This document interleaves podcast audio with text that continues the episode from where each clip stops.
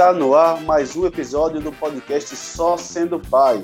E hoje a gente conversa com Bruno Farias, que é professor, zooterapeuta, e ele vai se apresentar para vocês, porque o tema são os transtornos e as síndromes, é, ou podemos falar também condições que interferem no desenvolvimento das pessoas. É, e aí está nesse meio, estão nesse meio o transtorno do espectro do autismo, o TEA, o TDAH, que é o transtorno do déficit de atenção e hiperatividade, o TPS, que é o transtorno do processamento sensorial, e a síndrome de Down. É, essa, esses quadros, essas quatro condições é, interferem no desenvolvimento humano e a gente vai conversar com o Bruno sobre como a gente pode conviver e ajudar as pessoas e como, principalmente, como o Bruno usa os animais nessa terapia. Bruno, se apresenta para a gente, fala quem é você nesse processo de desenvolvimento, de ajuda no desenvolvimento das pessoas e por que os animais e o que é que os animais fazem nesse trabalho. Ok, Gerardo. Bom, é, meu nome é Bruno Farias. Como você falou, sou professor, sou zooterapeuta. É, eu fiz a minha formação em zooterapia ou em intervenções assistidas por animais na Fundação Bocalã, que é uma fundação espanhola, que desenvolveu uma metodologia super legal, baseada na ludicidade, na brincadeira e também no, nas potencialidades das pessoas para trabalhar esse desenvolvimento. Hoje, nosso maior público é o público infantil, embora não seja uma exclusividade, né? E a maior parte dele, desse público, apresenta uma, pelo menos uma dessas quatro condições que você falou. Está dentro do autismo, ou tem TDAH, ou tem transtorno de processamento sensorial, ou tem síndrome de Down.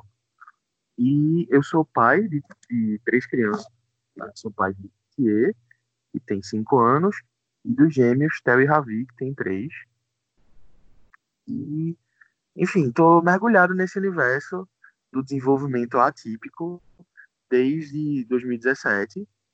E realmente, a, os animais eles são um grande catalisador de reações, um catalisador de emoções, inclusive muitas das coisas que a gente consegue em terapia, eu acho que a gente levaria muito mais tempo, ou talvez nem conseguisse, se a gente não estivesse usando a relação entre as pessoas e os animais para estabelecer esse contato, sabe? Eles têm uma influência que é fantástica. Eu, eu tenho ficado cada vez mais encantado com esse trabalho. Bruno, e aí você tem um negócio, é um negócio inclusive de impacto social, em que você, é, você e a equipe do, do Desata, já vou aqui dando o nome, é, fazem essas terapias, esse atendimento. E aí tem, além da equipe humana, tem a equipe animal também, né? Conta para a gente um pouco sobre, sobre esses funcionários do Desata. Exatamente. Bom, é, além de, da minha esposa, Liz Matos, que é terapeuta ocupacional, é, formação em TIC, tem formação integração sensorial, enfim, é uma pessoa super capacitada e é minha sócia, cofundadora da Desata. A gente tem alguns outros profissionais que trabalham com a gente, como psicólogos, psicomotricistas, é, fonoaudiólogos, vários parceiros dentro da, da área de cuidado, da área de saúde, né, que atendem junto com a gente sempre que necessário. É, e além deles, tem as estrelas do time, né, que são os animais. A gente usa principalmente cães, mas também tem intervenção com coelhos, com calopsita, é, e os nossos cães, eles são especiais, eu diria, porque eles passam por um processo de seleção, a gente precisa garantir que eles não oferecem risco para nenhum paciente, então eles não podem ser reativos, eles não podem é, se assustar facilmente, e depois disso eles são treinados, eles todos têm os comandos básicos de senta, fica, deita, é, e também alguns truques que podem ser úteis nas sessões de terapia, que podem ser engraçados para brincar com a criança, ou que podem ser usados para instigar uma brincadeira. Né? Todos eles são muito sociáveis, convivem com os meus filhos, eles são meus, eles moram comigo, né? E são meus pets no horário vago, assim, eles brincam igual a todo cachorro, eles têm uma vida light, então, assim, é, a gente tem esse cuidado também de não sobrecarregar os animais, por isso eu tenho cinco, né? É, só de cães. A gente também é, treina alguns cães de pacientes que tem interesse em ter um, um animal que possa dar um suporte emocional para os seus filhos e que também possa trabalhar junto com a gente nas sessões de terapia assistida por animais. Então, ainda é uma possibilidade também, é, quando os pais desejam, que a gente treine um cãozinho que seja já da própria criança. Hum, bacana, Bruno. E, e aí, como você falou, o Desata já está rolando desde 2017, né? Vocês, quando vocês começaram a idealizar e começaram a, a botar em prática essa, esse método, do, essa abordagem, né? E aí, uhum. antes da gente entrar mais precisamente no atendimento, na, nos benefícios que o convívio com os animais traz, traz para esse desenvolvimento, eu queria que tu explicasse um pouco. Um, um, a gente não vai ser aqui uma, uma, digamos, um manual de cada condição dessa, mas uma explicação para a gente é, basear a nossa conversa do que acontece em cada condição dessa, dessa que a gente citou no início, né? É, o que características a gente observa nas pessoas que estão é, dentro de alguma de alguma condição dessa, de algum transtorno desse? Vamos começar pelo, pelo espectro do autismo. É. Bom, o TEA, né, o transtorno do espectro autista, como o próprio nome já fala, ele é um espectro. Então, é, ele vai desde manifestações muito sutis que muitas vezes passam até despercebidas, são confundidas com é, manias, estranheza, até apresentações muito graves que podem chegar a, ao flagelo, a incapacidade de comunicação, enfim.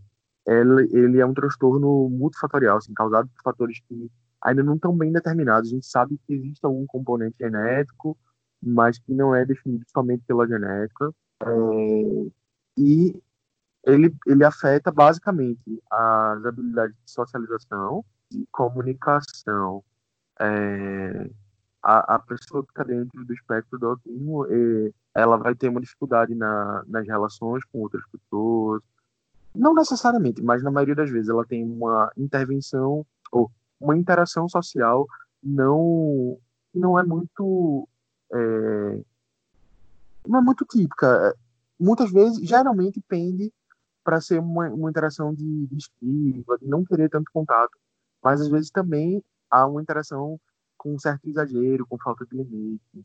É, essas pessoas também podem ter dificuldade no que a gente chama de questão de teoria da mente, que é a interpretação de expressões faciais, figuras de linguagem. Por exemplo, podem Assim, claro que com o tempo eles vão aprendendo, eles podem aprender a interpretar essa questão, mas é, a ouvir expressões como chá de cadeira ou falar pelos cotovelos, eles tendem a interpretar literalmente as coisas. É, enfim, existem essas questões dentro do TEA, tem várias outras. É, a, a questão do, do, fazer contato visual é uma questão que, que já aparece desde muito cedo. Né? é um transtorno que aparece geralmente na infância, até os seis anos, mas cada vez mais a gente tem visto é, os primeiros sinais surgirem muito cedo. É a mãe que vai amamentar e que percebe que o bebê não faz contato ocular na hora que ela está amamentando, e aí ela já começa a ficar atenta. É a criança que não responde quando chama o próprio nome. Então, é, cada vez mais a gente tem conseguido antecipar essa percepção dessas características e buscar ajuda com os profissionais. Certo. É... Mas, é, o, o, digamos assim, seria um prazo até os seis anos, essas características aparecem, depois dos seis anos fica mais difícil ou praticamente impossível de, de sei se a palavra seria diagnosticar, mas é, de, de, de classificar a pessoa como dentro do espectro autista depois dos seis anos? Pessoal, para fazer o diagnóstico, na verdade, não tem limite de tempo, porque, como eu falei, é, as manifestações elas são diversas. Por exemplo, eu conheço o caso de uma mulher que foi diagnosticada como autista. Ela é uma autora super famosa, trabalha com essas questões relacionadas ao autismo. É, que ela foi diagnosticada aos 30 e tantos anos, depois de ser mãe, depois do diagnóstico do próprio filho. Então, primeiro ela entrou no, no universo do, do autismo através do filho que já recebeu um diagnóstico aos oito. E ela depois recebeu também. É, mas, assim, eu diria que até os seis, os sintomas mais. É, os sintomas mais, é, mais perceptíveis, a, a, o transtorno ele aparece, para quem está observando, é, mais fortemente até essa idade. Provavelmente uma, uma, pessoa que não desenvolveu até os 30 anos, ela não vai desenvolver depois disso. Mas é possível que ela tenha desenvolvido que não tenha sido percebido por um profissional e que ela só venha ter o diagnóstico tardiamente. Certo.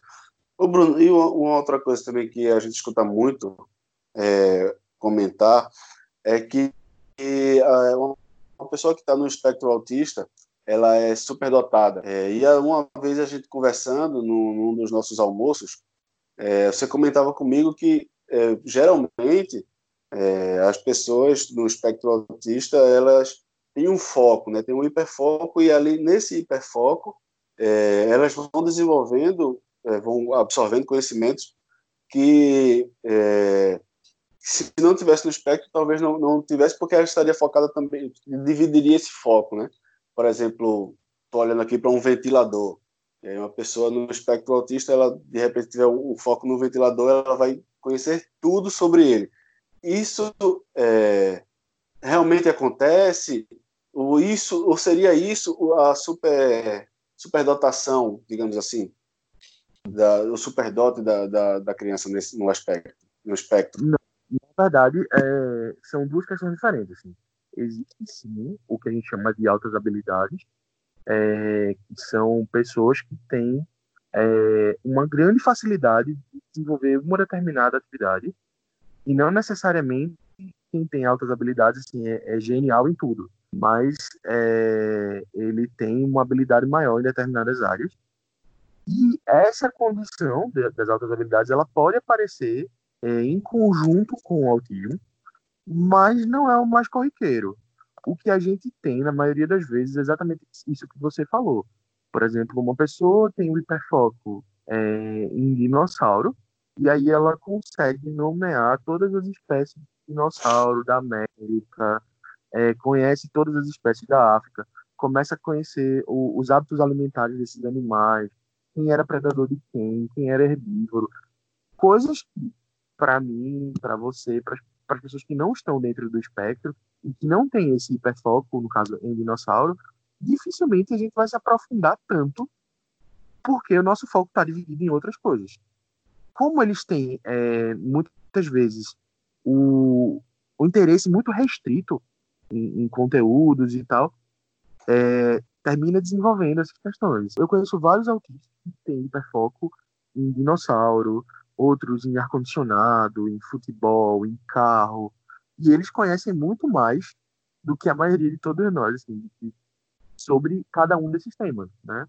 Mas aí, nesse caso, a gente não pode confundir com altas habilidades. São questões diferentes. Bacana. É, e passando agora para o, o, o, transtorno do déficit de atenção e hiperatividade, o, o TDAH. É, como, quais são as características que as pessoas têm em, em cada um deles, ou, aliás, dentro desse, desse transtorno, como a gente consegue identificar que uma pessoa tem TDAH? Bom, TDAH é, é um transtorno de déficit de atenção e ou hiperatividade. Por que e ou? Porque você pode apresentar somente o transtorno com características de desatenção ou também é, apresentar as características de hiperatividade e impulsividade. Então, geralmente, as pessoas que têm o TDAH com componente da hiperatividade, a gente reconhece mais fácil. Geralmente é aquele menino que não consegue ficar quieto, que fala muito, e termina muitas vezes sendo tido como inconveniente, porque faz comentários assim meio no impulso, termina saindo alguma coisa que não é muito legal porque assim existe sempre uma associação da, do, da hiperatividade com a impulsividade. Então, é, esse é mais fácil de perceber. Quando ele só tem o componente da desatenção, passa mais despercebido, chama menos atenção. Porque é, o, a, a, criança imperativa, digamos assim, ela dá trabalho na sala. Ela levanta, ela interrompe a professora, ela sai sem autorização. Já a criança desatenta, não. Ela tá na sala, normalmente ela não fala muito durante as aulas, ela só não tem foco. Ela se perde, ela presta atenção em outras coisas, é, e isso termina atrapalhando a vida escolar, inclusive, muitas vezes a vida acadêmica, é, essa desatenção. Então, assim, para professores, é uma dica que eu, eu dou sempre, é ficar atento também nos que são muito quietinhos. E muitas vezes eles não estão só prestando atenção, eles já não estão mais prestando atenção. É, e aí também é possível ter os dois componentes juntos, ter uma pessoa imperativa e desatenta, né? E aí vão apresentar é, os sintomas dos dois componentes do transtorno. Ô Bruno, inclusive, é, a falta de diagnóstico do TDAH é, atrapalha também o desenvolvimento da, da, criança, mais do que quando está diagnosticado, né? Lógico, quando você está diagnosticado, você vai trabalhar nesse desenvolvimento. Mas aí, é, quando não se tem esse diagnóstico, muitas vezes, ah, essa criança ela é bagunceira, essa criança é desobediente, vai logo para uma coisa comportamental é, e, e, condenatória muitas vezes, né? E outra pergunta que eu queria já emendar é com relação à hiperatividade, é, que muitas vezes uma criança que ela não, não está interessada naquele momento, ou então ela reage diferente ao, ao estímulo é, de aprendizado, e aí, se, e aí é, às vezes o professor ou alguém que está no processo de, de educação daquele momento classifica a criança já de hiperativa e às vezes não não é bem assim, é uma questão do, do momento, né? Uma questão uhum. de perfil também da, da, da, criança. Sim, com certeza. Porque também para a gente se interessar por algo, para a gente aprender algo, é preciso estar tá motivado, né? É preciso envolver emoção, precisa gostar daquilo, ou ter pelo menos um bom motivo para prestar atenção. É muito difícil uma criança, principalmente, que já tem essa estrutura é, escolar tão rígida, de tantas horas sentado, prestando atenção em tanta coisa, ainda ficar prestando atenção por horas em algo que não é interessante para ela. Então acontece muito é, um diagnóstico errado, ou, como você falou, dos próprios profissionais de educação taxarem a criança como é, imperativa, sem que ela de fato esteja no transtorno. E o contrário também é muito comum. É uma criança que é imperativa ou que tem o, a, a questão da desatenção Geralmente os imperativos na escola, quando não percebe, quando são percebidos como alguém que tem o transtorno, são chamados de bagunceiros. Ah, esse menino é impossível, não para quieto, parece que tem um motor, atrapalha todo mundo e tal. E aí vai sendo punido várias vezes, e vai é suspenso, leva bronca na frente de todo mundo. E termina que tudo isso mina, inclusive, a, a autoestima dessa criança e atrapalha mais ainda o processo de, de aprendizagem porque as maiores referências dele, os professores e os pais, estão o tempo inteiro afirmando coisas que não são legais a respeito dele. Então, isso uhum. termina mexendo muito com a autoestima da criança. E os é, desatentos também sofrem. Por quê? É, e aí eu vou falar com conhecimento de causa, porque é, eu, depois de adulto, fui diagnosticado com TDAH. Então, eu passei a minha vida uhum. escolar inteira sem fazer a menor ideia de por que eu era rotulado o tempo inteiro de desligado, de bonachão, de preguiçoso, quando na verdade eu sabia que eu não era nada disso, mas eu não conseguia fazer diferente, né? Então isso também mexe com a autoestima, né? Porque você, poxa, porque todo mundo lembra das atividades, só eu que chego no dia do trabalho com um cara idiota dizendo, ai meu Deus, eu não, não consegui fazer, não lembrei e tal. Por que você se perde tanto com planejamento? Então, essas questões elas vão também mexendo muito com, com a autoestima de quem tem o componente de desatenção. Certo. E aí a gente chega no TPS, no, no transtorno de processamento sensorial, que eu confesso é o transtorno que eu tenho menos informação. Então, eu vou aprender uhum. agora com você é, o que é o TPS e, e, e, quais são as características que a gente observa nas pessoas que estão nesse transtorno. Bom, o transtorno de processamento sensorial é, eu conheci através de Liz, que é, é terapeuta ocupacional e que trabalha com uma técnica que é específica para essas questões do processamento sensorial. né, é, que é o, o, a integração, integração sensorial. É, ele é um transtorno que muitas vezes, ou eu arriscaria dizer que geralmente, é uma comorbidade. Ele aparece junto com o transtorno de déficit de atenção e hiperatividade e também com o transtorno do espectro autista. Né? É, as características do transtorno de processamento sensorial é, são uma dificuldade de processar as informações que chegam ao cérebro através dos órgãos dos sentidos. Ou uhum. seja, é, o, que ele percebe, o que se percebe pela audição, pela visão, pelo tato, chega a, ao nosso cérebro com um, uma intensidade diferente, uma modulação que não está correta, que não é o, o adequado. E isso pode trazer questões é, físicas, inclusive. Por exemplo, é uma pessoa com, com transtorno de processamento que tem uma questão tátil é, mais forte, quando sente texturas como espuma, areia, ele apresenta um desconforto muito grande. Pode apresentar um desconforto muito grande. Chegando às vezes a vomitar, a, a ter, sabe? É, é, é, isso quando é, essa questão ela é aversiva. Também existem os que têm um, uma questão tátil, mas que ao invés de ser um estímulo aversivo, é um estímulo que eles buscam. Então, é a pessoa que se estimula tátil, tatilmente o tempo inteiro. Ela busca uma textura para passar a mão, ela dorme alisando a cama, é, ela faz barulho com as unhas no, no caderno, porque para ela esse estímulo ajuda a se regular. Hum. E aí pode se apresentar a questão, na questão tátil, na questão visual, por exemplo. É... Mais uma vez, as pessoas vão achar que eu fui estudar para me entender, mas é mais ou menos isso. É, como eu falei, é muito comum junto com o TDAH ter o transtorno de processamento sensorial. E eu descobri que eu tenho. E comigo, é, existem muitas questões é, visuais, né? Então, assim, ver alguma coisa me dá muito asco, me dá muito. É, não é somente nojinho, não é uma coisa assim, ah, que nojo. É tipo, me traz uma aflição, sabe?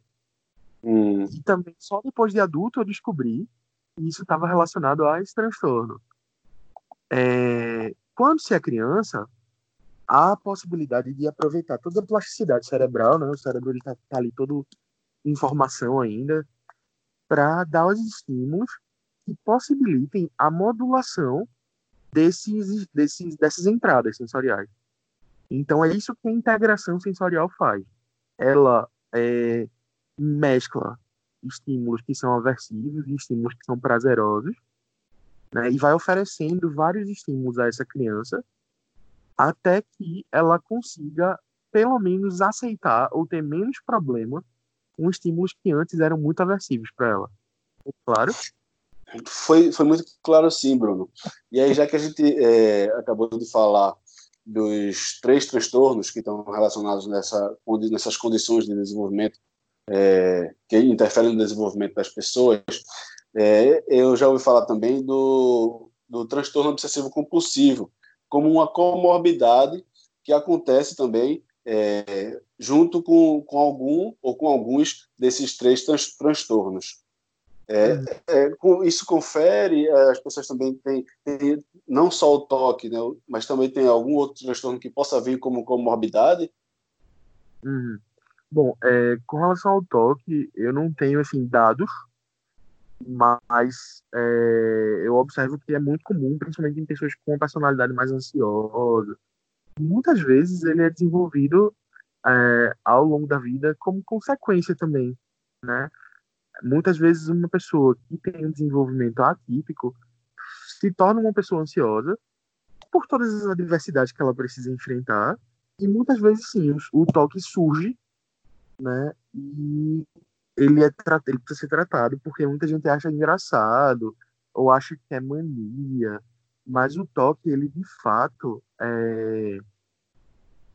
ele, ele atrapalha a vida, o dia a dia da pessoa, né?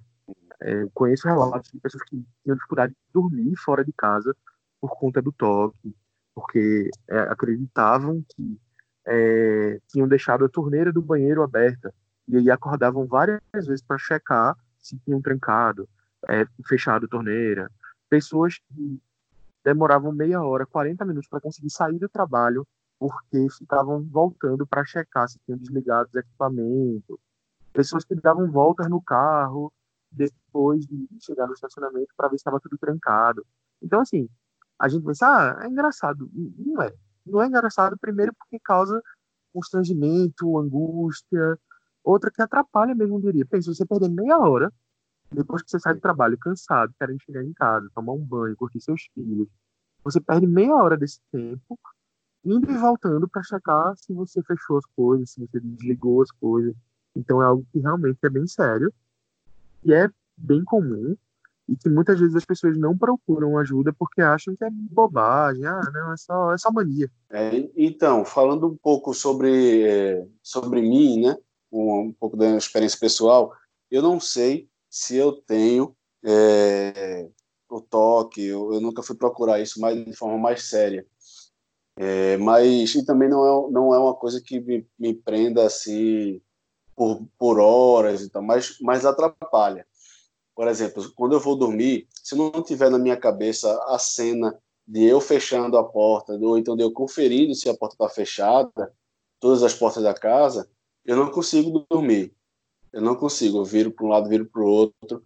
E aí, é, quando na época que eu era solteiro, e na casa da minha mãe tem várias portas, tem o portão, o portão do carro, o portão de entrada para pedestre, aí tem uma porta na frente, tem uma, uma porta da garagem, uma outra porta da garagem, e tem a outra porta da garagem também, ou seja, várias portas, eu levantava da cama, já estava tudo pronto, coberto, com tudo pronto. Levantava da cama, saía abrindo porta por porta para fechar tudo de novo. E assim, hoje, hoje não, não, não sou tão atrapalhado com isso, mas assim, é uma coisa que atrapalha. Então, se eu, se eu que não tenho diagnóstico, pelo menos ainda, me sinto atrapalhado, imagina uma pessoa que, que tem que às vezes tem esse transtorno ou, ou essas essas características de forma mais forte, né? É, eu não arriscaria de jeito nenhum um, digamos assim, sobre um possível diagnóstico, até porque eu não estou nem habilitado para isso, mas sim, eu acho que se é uma questão que lhe incomoda, que traz, mesmo que não seja um grande prejuízo, mas que traz aquele desconfortozinho, vale a pena conversar com um profissional, né? É, procurar um psicólogo para falar sobre isso, ou um psiquiatra, um neuro, alguém que esteja apto a identificar o transtorno e talvez lhe ajudar, se for o caso. Mas também se é algo que você está tranquilo, que você já encontrou suas estratégias para driblar sem ter problema, ok, dá para conviver. Não é nada é, tão grave, né? Não te traz prejuízos assim graves, então. É, quando eu estou num lugar que eu não possa fechar ele todo, eu fechando meu quarto tá, tá tranquilo. Assim, brincadeiras à parte, para mim tá, tá tranquilo, né? mas nem, nem sempre é para as outras pessoas.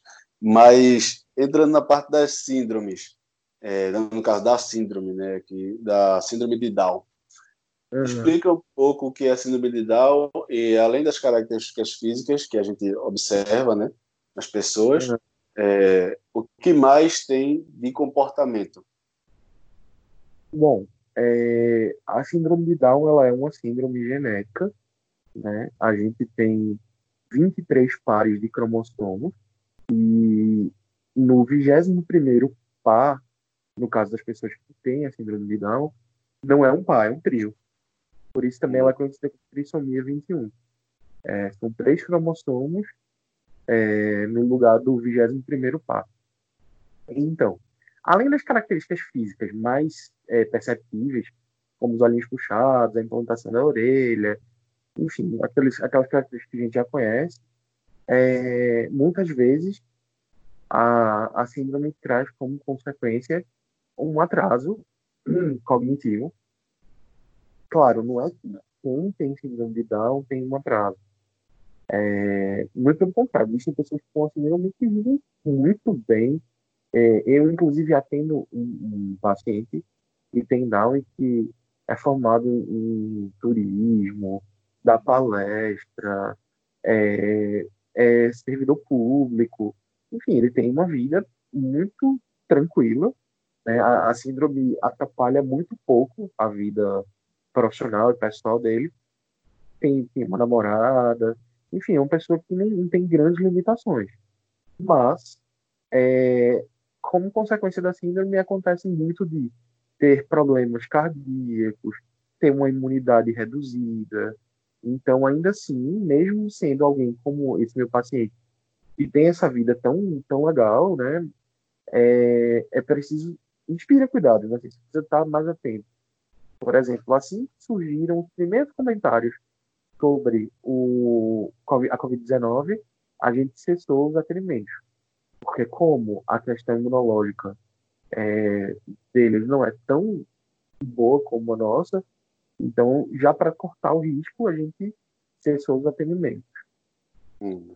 É, e no caso de haver uma questão é, intelectual, né, um atraso cognitivo, aí é, a gente pode trabalhar junto com os animais para ajudar nesse desenvolvimento. Às vezes também tem um atraso é, no desenvolvimento motor, uma certa hipotonia, que é uma dificuldade de manter o tônus.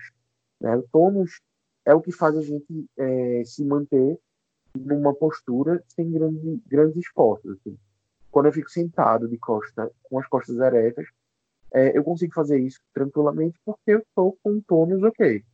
Se eu sou hipotônico, eu tenho dificuldade de ficar é, bem sentado, eu tenho, eu tenho um certo, é, uma certa dificuldade com andar, com correr, porque a, o meu tônus é baixo.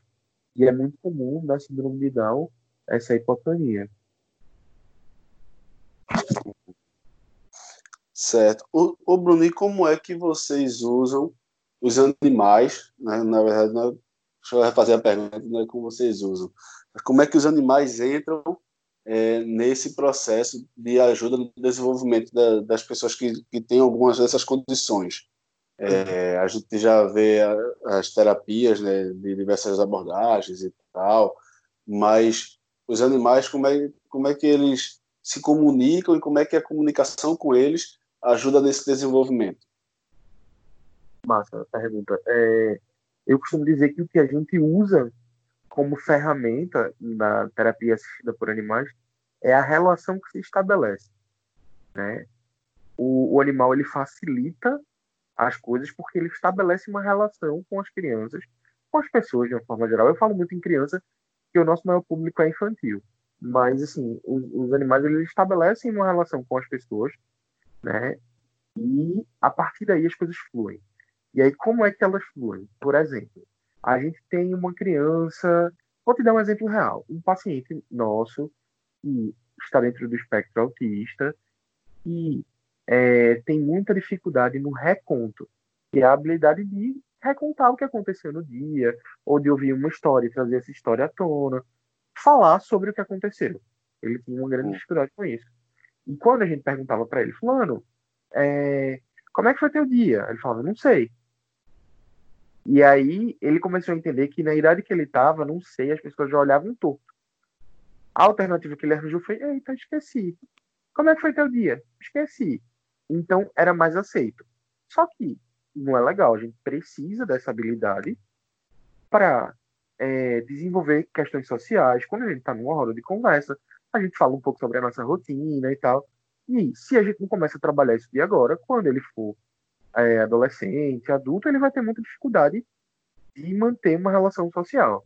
Então a gente começou a trabalhar da seguinte forma: ele se vinculou muito fácil com um dos nossos coelhinhos.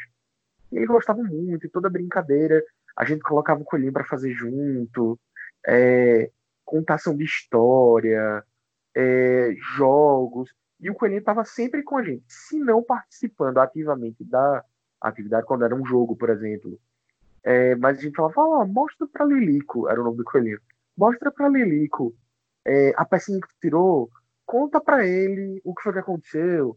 Então, assim, mesmo quando era uma atividade que, não que o animal não participava diretamente, a gente fazia é, a, a, criança falar para o, o bicho e tal. Então, é, por que para ele é mais fácil contar para o coelhinho do que para mim? Porque eu sou adulto, humano, né? Tô fazendo mil julgamentos, tô ali observando.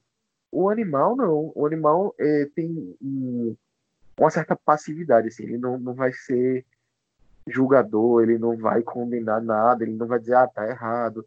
Então ele foi ficando cada vez mais à vontade para fazer essas brincadeiras com os animais. E assim, depois de um tempo de, de atendimento, é, eu fiquei super emocionado, inclusive, porque ele contou como foi o dia dele na escola pro coelho, com uma riqueza de detalhes que ele não conseguia contar para uma pessoa. E a partir daí a gente percebeu que a gente estava pronto para começar a estimular mais ainda que ele contasse para o coelho em voz um pouco mais alta, daqui a pouco para o coelho ir para mim, ou para o coelho e outro terapeuta, né? E é, essa habilidade ela vai sendo trabalhada, trabalhada, ele vai ganhando segurança, vai trabalhando a autoestima, ele vai percebendo que ele é capaz, e aí, daqui a pouco a gente tem fulano contando como foi o dia dele para mãe, para avó, para mim, para psicóloga. Então, é, é, é uma das possibilidades que a gente trabalha. E como é que, que é feita a escolha do animal para o atendimento? Por exemplo, para o atendimento dele. É, vocês optaram pelo coelho por causa de alguma característica do coelho e do paciente? Ou vocês levaram uma, uma espécie de carta, ou, ou tipo todos os animais que vocês tiveram, que vocês têm, e, e botaram para ele escolher? Como, como é feita essa, essa seleção para, para cada paciente?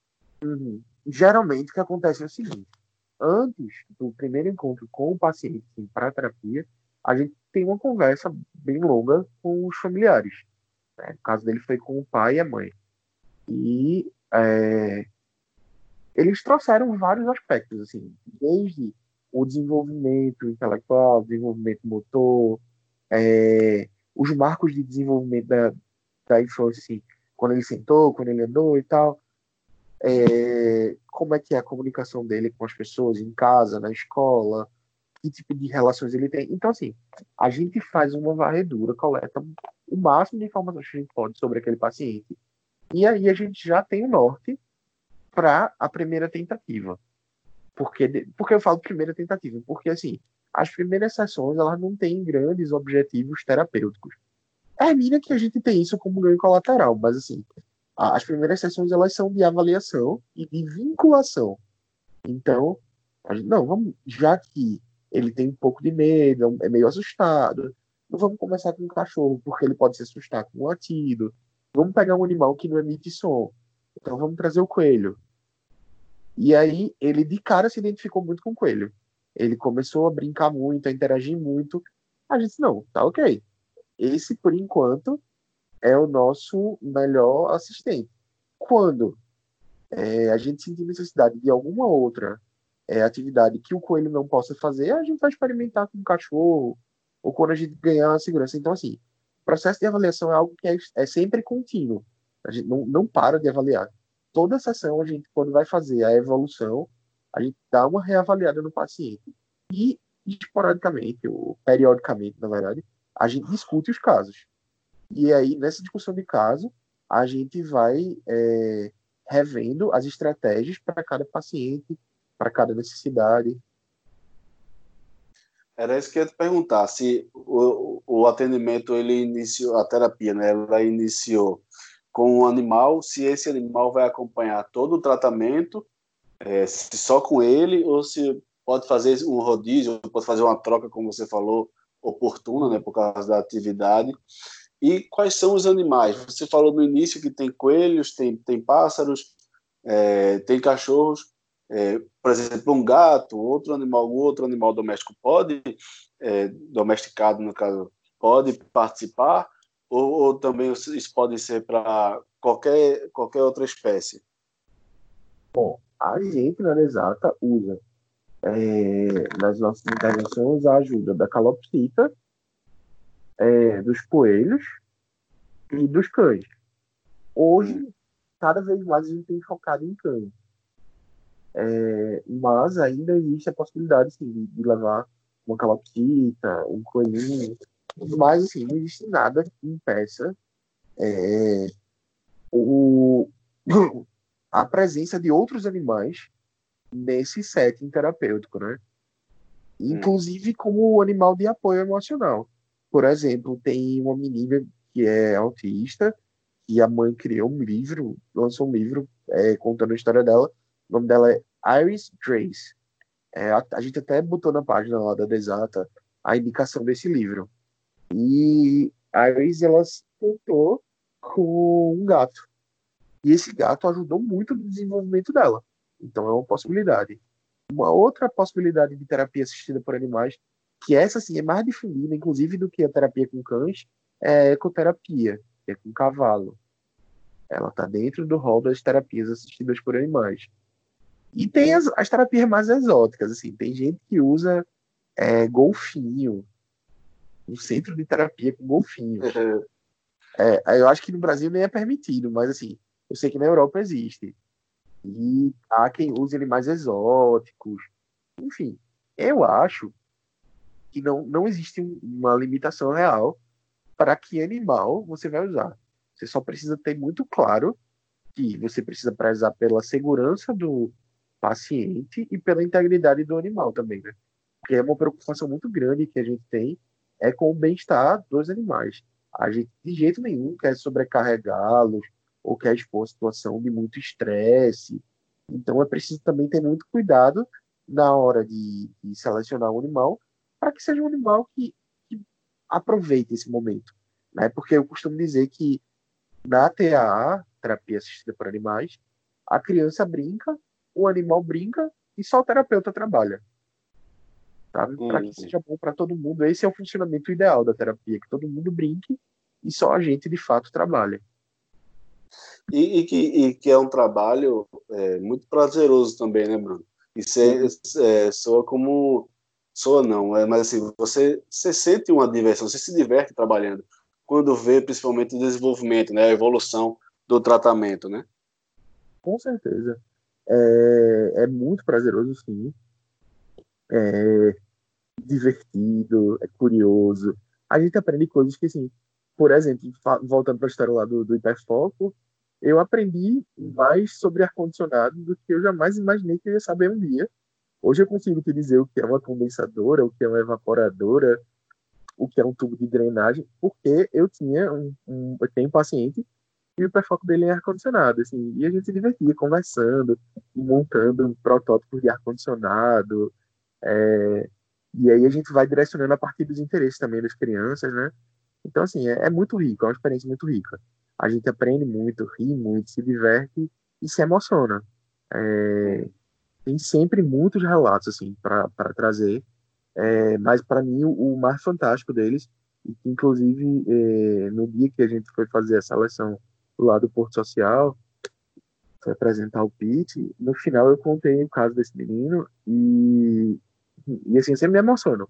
Mas é, é uma criança, foi o nosso primeiro paciente no Exata, é, ele tinha mielomeningocele, que é uma, uma questão é, de nascimento. Ele, ele nasceu com os nervos expostos e tal, a coluna não fecha bem, e aí ele teve que fazer cirurgia, mas por conta dessa questão, ele tem, tem muitas outras questões neurológicas.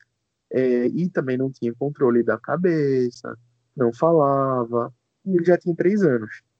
E na primeira sessão de terapia assistida por animais com ele, ele passou a sessão toda falando: olha, uau, uau, vamos brincar, faz carinho. Cadê o brinquedo do uau, uau? E aí terminou que, assim, a gente, é, no caso, usou muito a expressão au au em vez de cachorro, é, para simplificar mesmo e para tentar estimular que ele, ele imitasse a gente, né? Mesmo a mãe falando pra gente, ó, oh, ele não fala e tal, e às vezes emite algum som mas a gente mudou, né? Olha, vamos dar o um brinquedinho pro au au e tal. Enfim, no meio da sessão, eis que essa criança me solta um au au. Ô, oh, rapaz. Acabou. A mãe ouviu do corredor, entrou gritando na sala. Foi ele, eu ouvi, eu ouvi. Eu me acabo de chorar. A terapeuta que estava comigo também. E até hoje eu não consigo contar essa história assim, sem ficar emocionado. Porque hum. é, é fantástico você ver como foi motivador para ele. Assim, ele nunca tinha falado nada, mas ter a presença de um animal ali, aquilo fez tão bem para ele, foi tão legal, que ele conseguiu, né? E pra gente foi incrível, assim, é uma história que eu guardo pro resto da vida. Eu imagino. O, Bruno, e com relação, você tem, você leva os animais para as terapias, e se a criança tiver o animal em casa, a gente pode considerar que esse, é, esse desenvolvimento, esse avanço pode ser potencializado, já que vai ter o contato diariamente? A princípio, sim. Mas eu também posso te dizer que pode colocar a perder a terapia. Por hum. quê? É, ter um animal em casa, assim, ter animais em casa é sempre muito bom para todo mundo. Eu acho que animal só faz bem, independente de ter necessidades especiais, de ter alguma questão de desenvolvimento. Eu acho que ter bicho faz bem para todo mundo, porque eles são uma fonte de amor, assim, são é, uma fonte de prazer, de cuidado, de cuidado mútuo, né? Porque por mais que eles não possam fazer as mesmas coisas que a gente faz por eles, mas eles cuidam da gente de alguma forma. Então, é, eu acredito que ter animal faz bem. Mas, às vezes, acontecem algumas situações que terminam atravancando o processo. Por exemplo, é, alguma. Eu, mais uma vez, trazer um caso. Um, um paciente meu que tem TDAH, o neuro dele sugeriu que a mãe comprasse um cachorro. E aí, o que, que fizeram? Moram numa casa pequena, não estudaram quais seriam as necessidades para um, animal, é, qual o porte ideal para as condições deles e tal. Só viram falar, ouviram falar que o labrador era um bom cão para ajudar as crianças. E aí compararam um labrador. Caramba, resultado. Resultado, exatamente, resultado. Eles têm uma rotina super complicada, onde não cabe passeios para gastar a energia do labrador, né? Então, o cachorro fica muito tempo em casa, com energia represada, começou a apresentar comportamentos destrutivos, destruir móvel, roer as coisas. É, acho que começou a ficar meio arisco. As crianças passaram, porque além do meu paciente, ele, ele tem dois irmãos. Então, as, as três crianças passaram a não interagir tanto com, com o cachorro com certo receio. E aí, o que era algo super benéfico, o cachorro podia ser treinado, inclusive para ser um cão de apoio emocional e tal, se tornou um, um, grande problema assim na vida dessa família, né? Porque eles agora tiveram que ir atrás de adestrador para corrigir comportamento, tiveram que reorganizar a rotina para poder fazer passeios com esse animal, tiveram que desensibilizar as crianças que estavam com medo do bicho. Então, assim, por isso que eu falei, eu acho que no geral é muito bom, mas tem que ter muito cuidado, porque se você fizer a escolha errada, você pode colocar tudo a perder. Então, o, uma, uma criança que é acompanhada, por exemplo, pelo Desata, falando Desata aqui, que é o exemplo que a gente tem no, na conversa. Uhum. E aí você tem o acompanhamento com o animal uma vez por semana, né, ou 15, 15 dias, nos dias da terapia, e aí de repente, ah, tá desenvolvendo com o animal, vou substituir o terapeuta e o terapeuta animal também, vou colocar um, um, um, cachorro aqui, mesmo vou comprar um da, vou comprar ou, ou, adotar um da mesma raça, da mesma característica da, daquele que vinha aqui. Não é bem assim substituir, tem que ter um direcionamento para essa relação, né? para que essa relação traga frutos na, no desenvolvimento da, da criança. Né? Exatamente. Porque às vezes eu acho que pode trazer uma certa confusão para os pais que estão observando, olharem e parecer somente que a gente está levando um cachorro para brincar com o filho. De fato é isso, assim, na prática é isso. Eu levo um cachorro para brincar com o seu filho. Só Mas que, é uma brincadeira direcionada. Né? Direcionada, com objetivos, com metas, com avaliação. Então, cada sessão eu vou observar se os objetivos que eu tinha traçado para aquela avaliação a criança atingiu, se eu preciso mudar alguma coisa na minha estratégia, se eu preciso introduzir uma coisa nova, né? É, eu consigo assim, a gente treina o olhar para fazer muitas observações e muitas, é, muitos direcionamentos a partir do que a gente está observando na hora da terapia ou ao longo de um tempo. Então, realmente, é, são coisas diferentes. O cachorro pet e brinca com meu filho e tal, é ótimo. Se for um cachorro bem educado, se for uma convivência é, saudável entre a criança, é muito bom. mas não é zooterapia, não é terapia assistida por animais. Para ser terapia, precisa ter um terapeuta, precisa ter um olhar treinado, precisa ter toda uma estruturação, né? É, tanto das atividades quanto dos objetivos, das metas, tem que ter avaliação, tem que ter adaptação. Então, assim, é, são duas coisas separadas: o cachorro pet e o cachorro. Até para é, até para você medir a evolução, né, o impacto disso, né, Bruno? É, depois de tantos meses, depois de tantas sessões, é, a gente conseguiu atingir tais metas. E aí, isso que vai fazer o profissional, né? O, o, os pais do paciente, por conta de suas ocupações, por também não ser sua especialidade de conhecimento, fica mais difícil de fazer isso, até porque é, não é todo mundo que tem um pai ou uma mãe que, que é terapeuta ocupacional ou, ou zooterapeuta, né? Exatamente. É, é preciso realmente ter um treinamento para desenvolver essa atividade, porque assim é, pode se tornar algo complique mais e também eu acho que é muito importante é, que pai seja pai, mãe seja mãe e terapeuta seja terapeuta. Sim. O que eu quero Mesmo que isso, o pai tenha, tenha a formação na, na terapia. Né? Exatamente, exatamente. Por exemplo, é, o TDAH ele tem um componente genético muito forte. Então, eu tenho TDAH e dos meus filhos, um foi diagnosticado com TDAH também e com transtorno de processamento, igual a mim. Só que eu sou terapeuta, mas eu não sou terapeuta do meu filho. A minha esposa é terapeuta ocupacional, mas ela não é terapeuta ocupacional dele. O que é que a gente fez? Delegou o cuidado dele a um profissional que a gente confia, que até trabalha com a gente e tal, mas que é, tem a nossa confiança, mas que não tem esse laço, né? Então, assim, é, Ionora Martins é a terapeuta ocupacional que atende o meu filho, não é a minha esposa. Né? A minha esposa é mãe dele. Ela tem outro olhar, ela tem outra vivência. Não dá para misturar as coisas. Eu acho que é muito perigoso. Massa.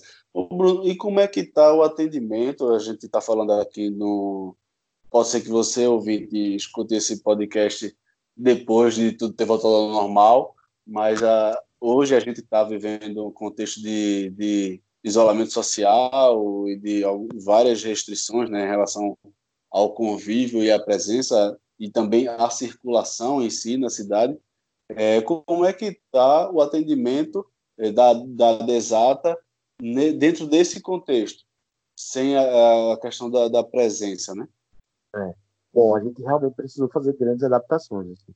É, os casos onde não era possível adaptar, a gente suspendeu, de fato não está fazendo atendimento presencial, e alguns dos nossos pacientes é, que tinham um conjunto de características que dava para adaptar, a gente está adaptando. Por exemplo, é, temos um paciente que tem um cachorrinho que já tinha começado o processo de treinamento para ser cão de terapia e que a mãe dele é, assumiu a responsabilidade de seguir as nossas instruções com o treinamento do cão. A gente está supervisionando à distância o treinamento do, do, cachorro, né?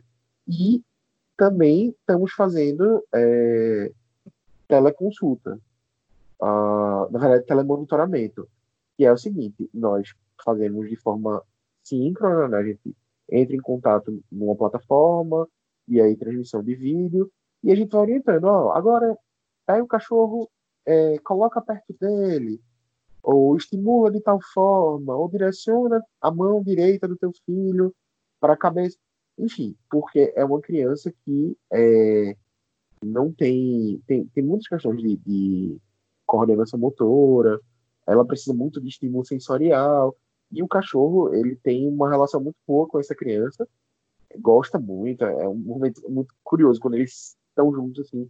O, o sorriso não sai da cara do menino e o cachorro não para de lamber ele o tempo inteiro. É uma troca de amor.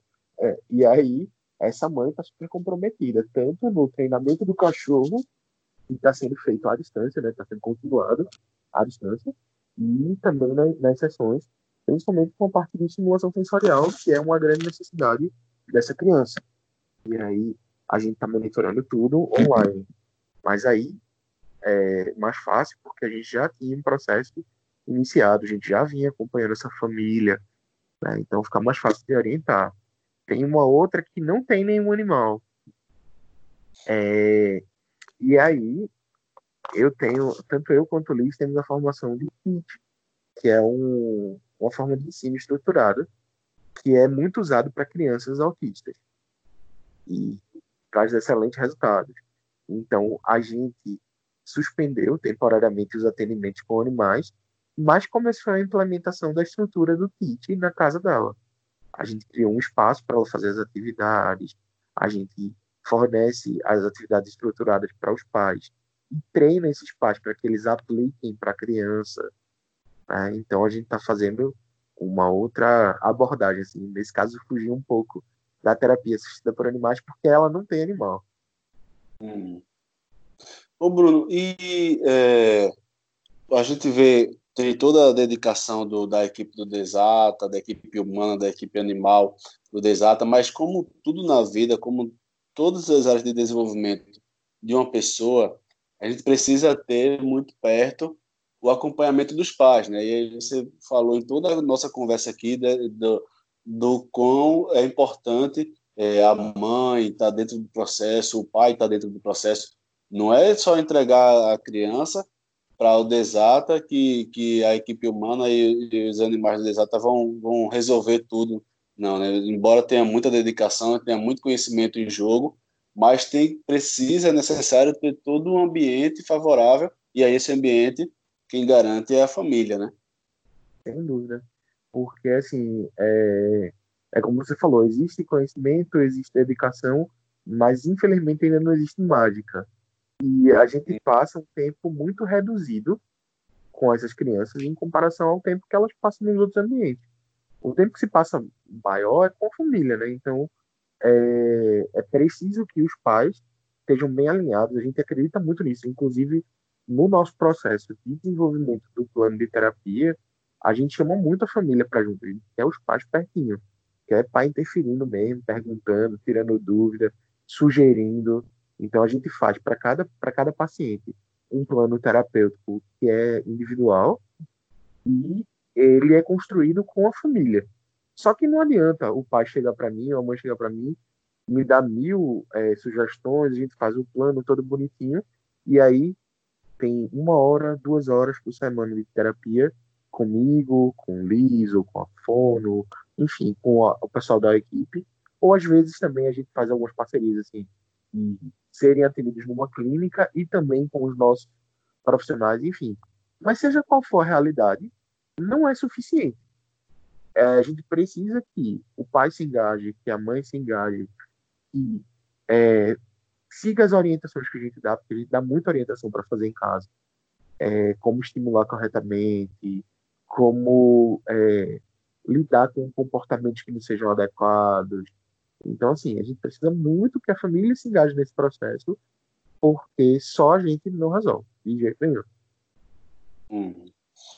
Bruno, nosso papo tá massa, é, mas conta pra gente como é que a gente encontra o Desata, como é que a gente encontra você, como é que a gente encontra a Liz, para tirar dúvida, para quem sabe iniciar um, um, um atendimento, é, para buscar essa ajuda, tanto da equipe humana como da equipe animal do Desata. Bom, a gente está no Instagram, é, hoje é o canal de comunicação que a gente tem usado bastante né? É arroba projeto desata, só que desata com dois A's, que é de desenvolvimento através da assistência animal. Então tem dois A's no final. É projeto desata, né? Tem o Facebook também, que eu acho que ainda tem uma galera que usa, tá, tá meio em desuso, mas ainda rola. Então também Projeto Sim. Desata, lá no Facebook. É, ou através dos números 98651 4188 e 98818 4145. É, tem o e-mail também, que é contato é, ponto projeto, não, contato.desata arroba gmail.com é, e aí essas são as formas de, de localizarem a gente. No Insta a gente está sempre compartilhando conteúdo, está sempre tirando dúvidas.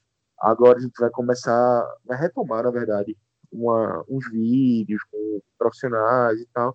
Então, também, quem quiser ir lá para sugerir temas, fica à vontade. A gente está aqui para trocar. Bacana, Bruno. Muito obrigado aí por ter disponibilizado o teu tempo, o teu conhecimento para conversar com a gente, ter é, deixado um pouco o cuidado com os gêmeos e com o Thier. É, Thier, Theo e Ravi, decorei, são três, mas eu decorei. é, e são, são novos, né? Assim, tem, é, Theo e Ravi acho que tem três ou quatro anos, né? E Thier, que, que, Thier tem uns cinco anos, né? Então são novos ainda, ainda são dependem muito de muitos cuidados e Bruno que eu conheço é o pai muito ativo, um pai que participa bastante do desenvolvimento, participa efetivamente do desenvolvimento dessas crianças. E aí ele parou um pouco esses cuidados para conversar com a gente. É, eu sei que não é fácil, Bruno, imagine como deve estar aí nessa quarentena com três crianças em casa, 24 horas, né? É, muito obrigado por tudo, por ter parado para conversar com a gente. Ah, eu que agradeço, Geraldo. Eu acho que é, é, é, um dos nossos papéis, assim, levar informação, divulgar o conhecimento, ajudar as pessoas. Você sabe quanto admiro seu trabalho, eu acompanho já desde o nosso processo de incubação no aeroporto. É, eu fico muito feliz de ter contribuído com, com esse momento e realmente é desafiador estar em casa 24 horas com três crianças que não param. Mas está sendo também muito aprendizado, né? A gente tem, tem aprendido. Bom, uma coisa que está todo mundo falando na internet, e eu concordo plenamente, é que eu já estou achando que a escola é barata. Porque eles devem fazer para lidar com essas crianças. Porque eles não param. Imagino. Aqui eu tô com uma só e, e, e o, o bicho pega, né? Como diz no dito popular. Imagina é. com três.